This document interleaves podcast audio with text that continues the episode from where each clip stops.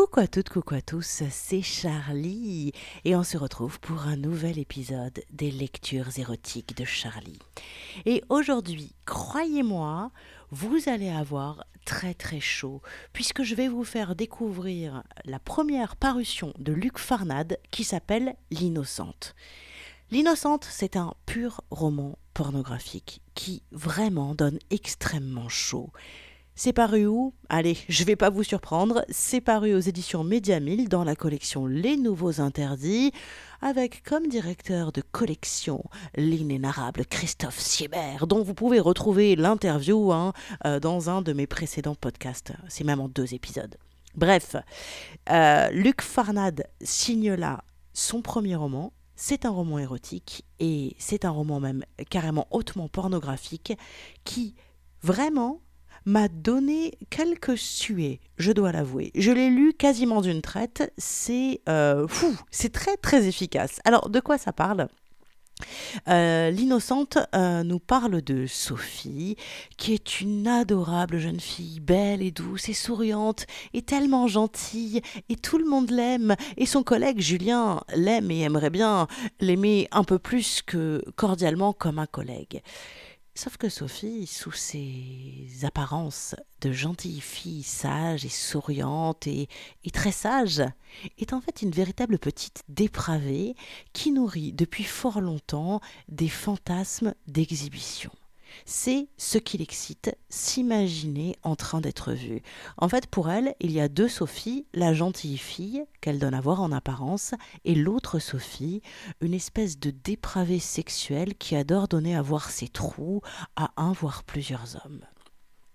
Alors, Julien, son collègue de travail, ne le sait pas, mais Julien euh, est complètement obsédé par cette fille qui est souriante, qui est adorable avec tout le monde, mais au final, personne ne peut attirer son attention plus que ça. Et lui, il a très envie d'elle, il la veut, il est obsédé.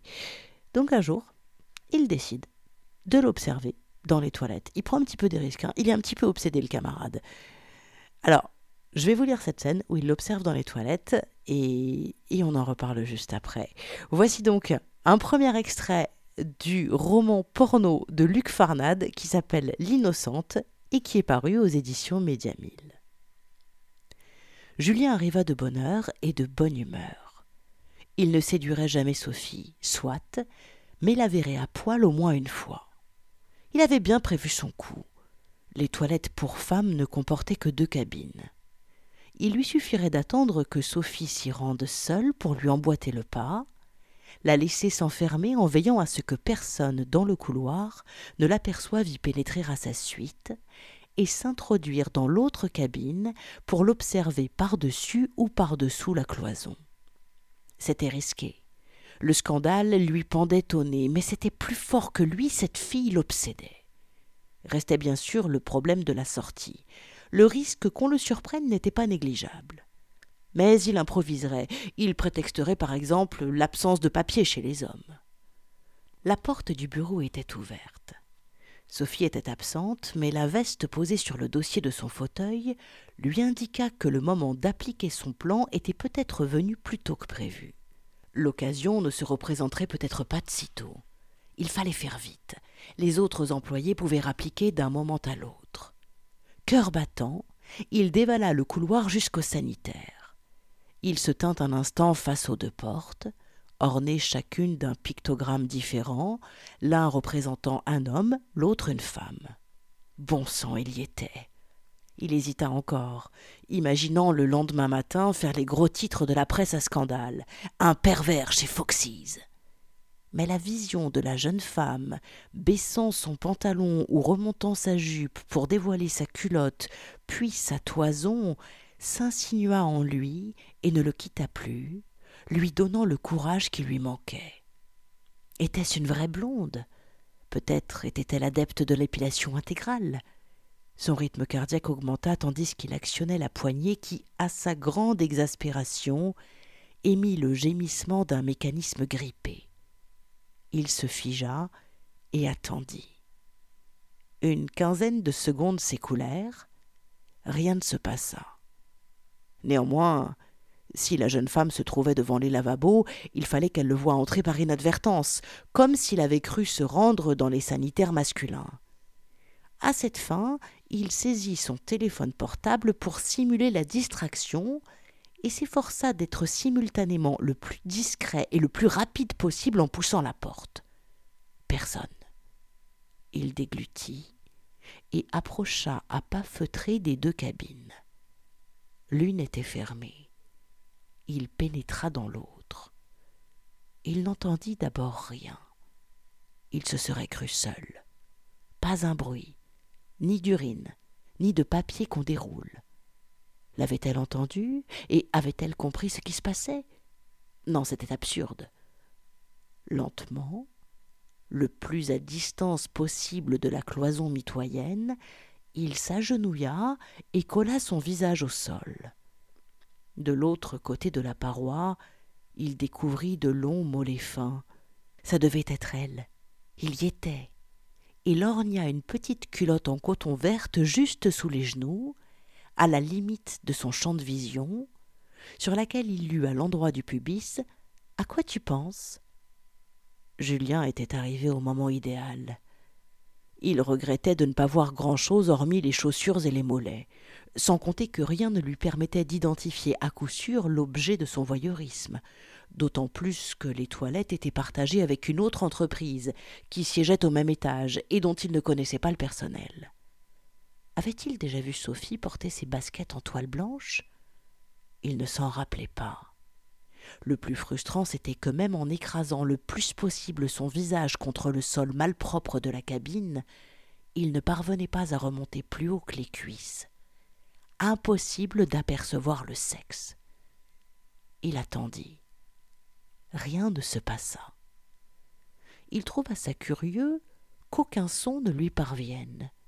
Juste un robinet qui goutte, perçut-il d'abord la fréquence élevée du clapotis à peine perceptible éveilla en lui un doute. Ses tempes se mirent à battre et ses oreilles à bourdonner. Il se rapprocha encore, avec des précautions infinies, de la cloison.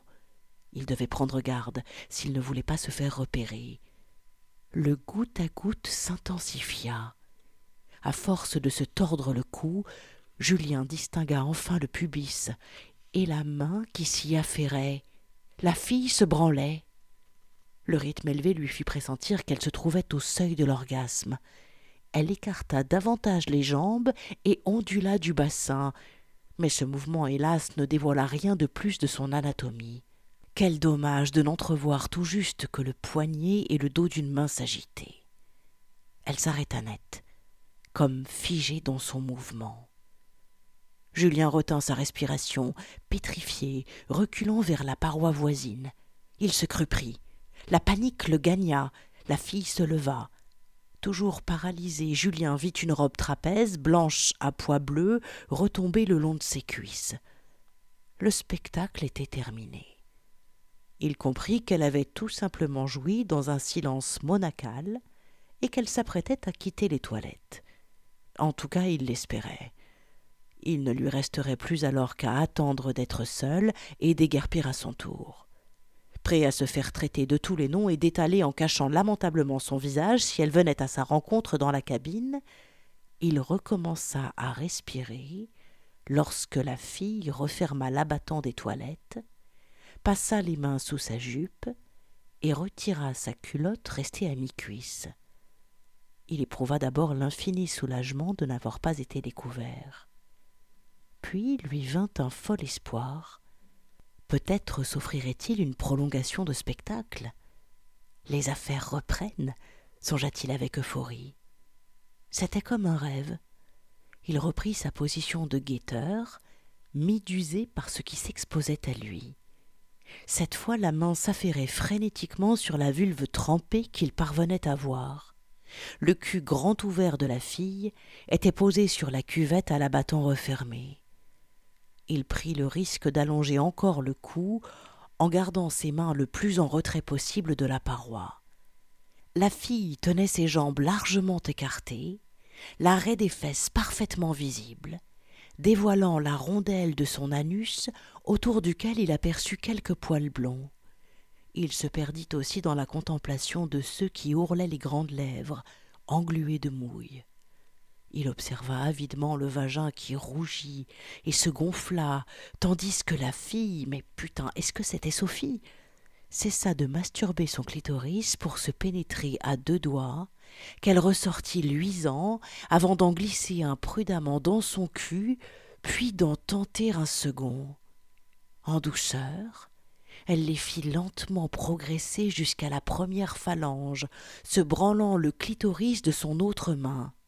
Elle alla de plus en plus profond, jusqu'à se retirer soudain, laissant son anus palpiter dans le vide. Ses mains disparurent du champ de vision de Julien. Il entendit la fille fouiller son sac et vit réapparaître un cylindre bleu et blanc. Un flacon de déodorant cylindrique. Le bouchon formait une demi-boule de belle taille. La fille le présenta à l'entrée de son vagin et se pénétra avec l'objet qui devient très vite reluisant de mouille. Elle alla de plus en plus vite. Julien entendit murmurer la jeune femme. Je suis trempée comme une salope. Hum, oh, ça vient. Regarde, c'est une petite chatte de salope qui va jouir. Hum, hum, tu vois, elle se met un doigt dans le cul, ça rentre bien. Oh, oh. Était-ce la voix de Sophie? L'avait-elle vraiment interpellée en lui demandant de la regarder? Elle s'était enfoncé le flacon de déo presque en totalité et s'était logé un doigt entier dans le rectum. Regarde, on peut me la mettre dans le cul articula-t-elle avant qu'une série de spasmes l'emporte et expulse le flacon qui roula au sol. Malgré son érection douloureuse, Julien comprit qu'il devait prendre la tangente. Au même moment, il perdit l'équilibre. Ses mains appuyées au sol au niveau de son bassin et son tronc étiré vers l'avant comme la tête d'une tortue avaient eu raison de ses poignets, dont il avait ignoré la douleur depuis trop longtemps. En se redressant brusquement, il heurta la cloison. Plus le choix, il fallait fuir. Sophie resta d'abord tétanisée. Elle savait qu'il fallait réagir vite, sortir de là, mais elle ne parvenait pas à se ressaisir. Elle respira un grand coup, puis se rhabilla à la hâte. Elle quitta sa cabine et ouvrit celle du voyeur pour regarder à l'intérieur, troublée. En quittant les toilettes, elle constata avec soulagement que le couloir était désert. Elle se dirigea vers l'ascenseur, mais se ravisa et emprunta les escaliers. La nécessité absolue c'était de ne croiser personne et prendre le temps de réfléchir. Était-ce lui Elle venait à peine de commencer lorsqu'elle avait entendu le léger grincement d'une poignée. Aux aguets, elle avait alors tendu l'oreille mais n'avait rien entendu. Elle avait donc repris son activité. Elle était sur le point de jouir lorsqu'elle crut sentir le parfum de Julien. Sa machine à fantasmes s'emballa à ce moment-là. Elle imagina son collègue de bureau entrer dans les toilettes et la regarder par-dessus la cloison de la cabine voisine. Il l'épiait avec avidité, et elle, fixant son regard droit devant, faisait semblant de ne pas savoir qu'il était là. L'illusion était totale. Ce fantasme l'avait conduite à s'enhardir. Elle s'était déshabillée, écartelée, et avait fait semblant d'être habituée à la sodomie alors même qu'elle ne s'y était jamais essayée. Quoiqu'un peu douloureuse, la sensation de ses doigts dans son cul, sous le regard du voyeur imaginaire, l'avait électrisée. Elle ne put résister à l'envie de se pénétrer avec son flacon de déo. Oh mon Dieu, quelle honte se dit-elle. Elle arriva au niveau du sous-sol et joua avec l'idée de partir et de ne plus jamais revenir. Puis se ravisa qui l'avait espionnée? Plus elle revivait la scène, plus elle se persuadait qu'elle avait réellement perçu les effluves du parfum de Julien. Elle poussa la porte donnant sur le parking souterrain et regarda autour d'elle. Il était désert, à l'exception de sa voiture. C'est en prenant le volant, décidée à repasser chez elle pour se changer et se remettre de ses émotions, qu'elle aperçut sur le parking extérieur la berline de Julien. Un moment après, vêtue d'un jean, d'un t-shirt et d'une paire de chaussures noires à talons hauts, elle entra dans le bureau en lançant un joyeux Bonjour à son collègue. Elle lut sur son visage un mélange d'angoisse et de surprise qui lui permit de s'assurer qu'elle tenait la situation sous son contrôle. Évidemment, sa position était délicate, mais pas désespérée. Elle vit dans le regard de Julien toute l'incompréhension qu'elle avait espérée. De toute évidence, il s'attendait à la voir débarquer dans une toute autre tenue. Elle était revenue au bureau à pied. Cette demi-heure de marche lui avait permis de se remettre les idées au clair. D'abord, s'était-elle dit, il ne pouvait l'avoir observée du haut de la cloison mitoyenne. Dans la position qu'elle occupait, à moitié couchée sur la cuvette, elle aurait forcément perçu sa présence. D'ailleurs, le bruit qu'elle avait entendu à la fin provenait du bas de la cloison. C'est donc qu'il l'observait depuis l'interstice inférieur. Aussi, elle était à peu près sûre que son collègue n'avait pu apercevoir son visage. L'ébahissement qu'il venait de manifester avait achevé de la rassurer. S'il avait pu croire que c'était vraiment elle aux toilettes, il paraissait à présent déconcerté et présentait la mine de quelqu'un qu'on venait brutalement de sortir de ses illusions. Elle avait aussi examiné sa situation sous l'angle de la faute. La honte l'avait d'abord envahie. Elle s'était imaginée dénoncée et livrée à la vindicte, mais elle se rendit vite compte que c'était plutôt à lui d'avoir peur.